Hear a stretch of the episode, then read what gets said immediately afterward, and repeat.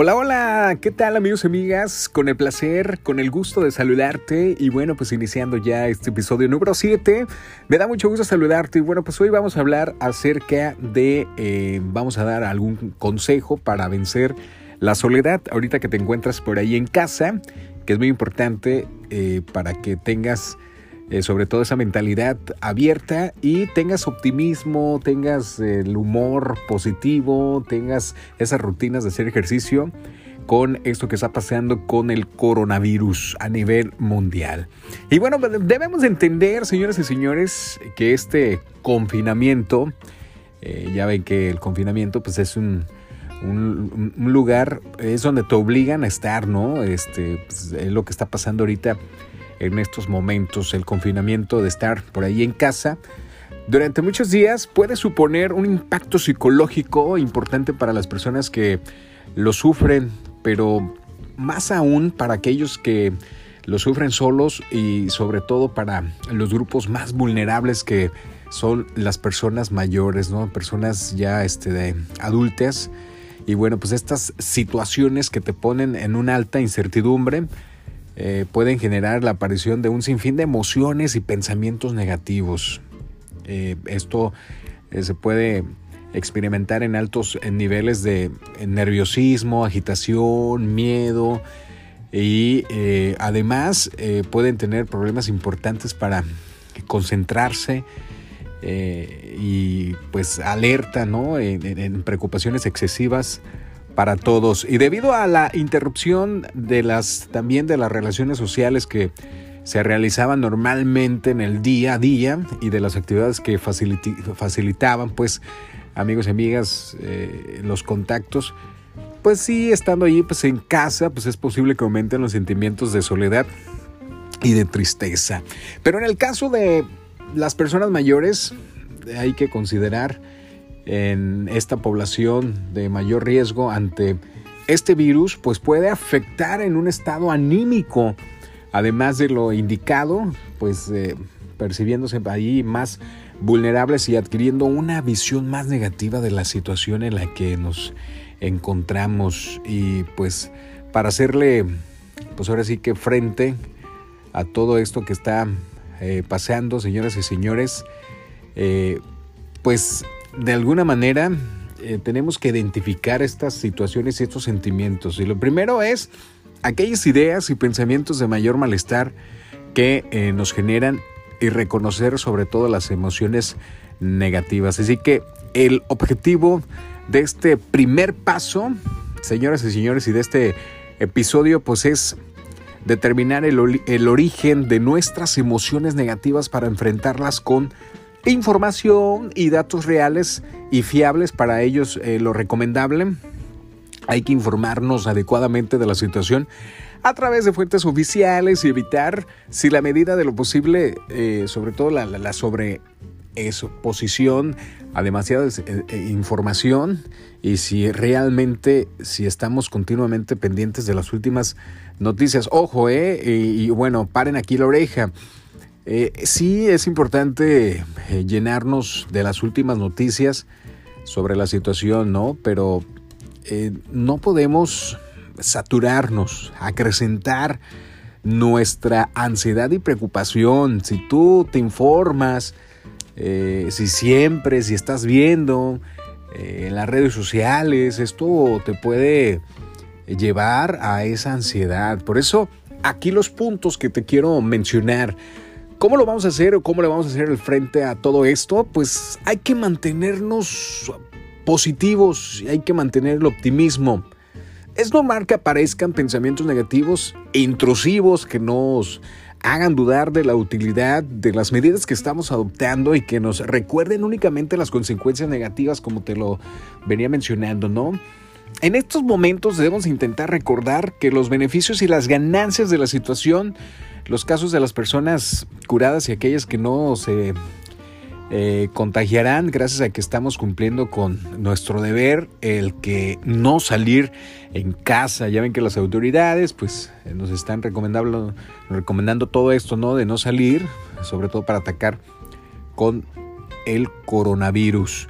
La palabra o, es clave recordar el por qué se está actuando de esos momentos, bueno, pues eh, es importante velar que tanto nuestra seguridad como la de los demás y nuestra conducta facilita todo ello para no enfermarnos y estar ahí en casa para que pues que no eh, vaya si estamos en las calles, si estamos saludando a gente, pues eh, sí, nos podemos contagiar y estando ya en casa, pues sí vamos a de alguna manera a prevenir todo esto de este COVID-19, eh, ¿no?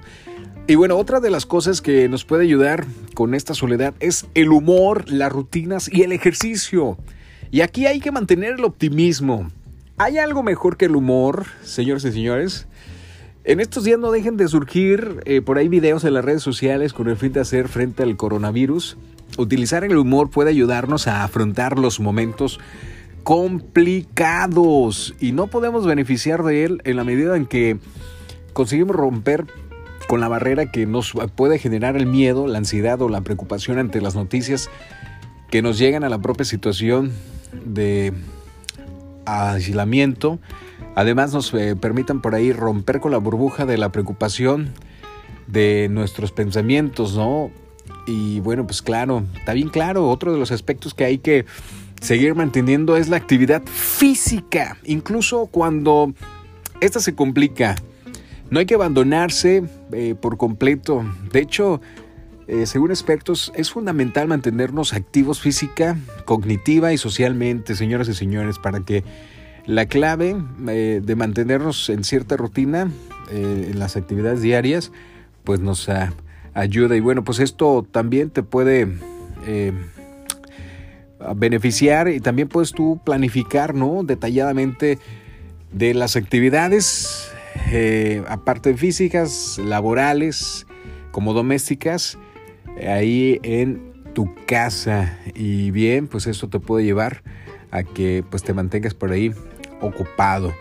Eh, también el otro, otro de las claves eh, para hacerle frente para allá a la soledad es el cuidado físico. Es clave en esto y y deberíamos ser capaces de reservarnos a un periodo de tiempo al día para hacer ejercicios físicos de mantenimiento de nuestra capacidad física. Y bueno, pues actualmente, señoras y señores, existe multitud de ejemplos y tutoriales accesibles en las redes o en la red eh, que pueden ayudar a las personas que están solas a hacer actividades de manera seguras. Ahora sí que quiero eh, ponerle hincapié o quiero subrayar esto la verdad es que no estamos solos. Eh, el Internet es ahora sí que la compañía que nos puede guiar en estos días.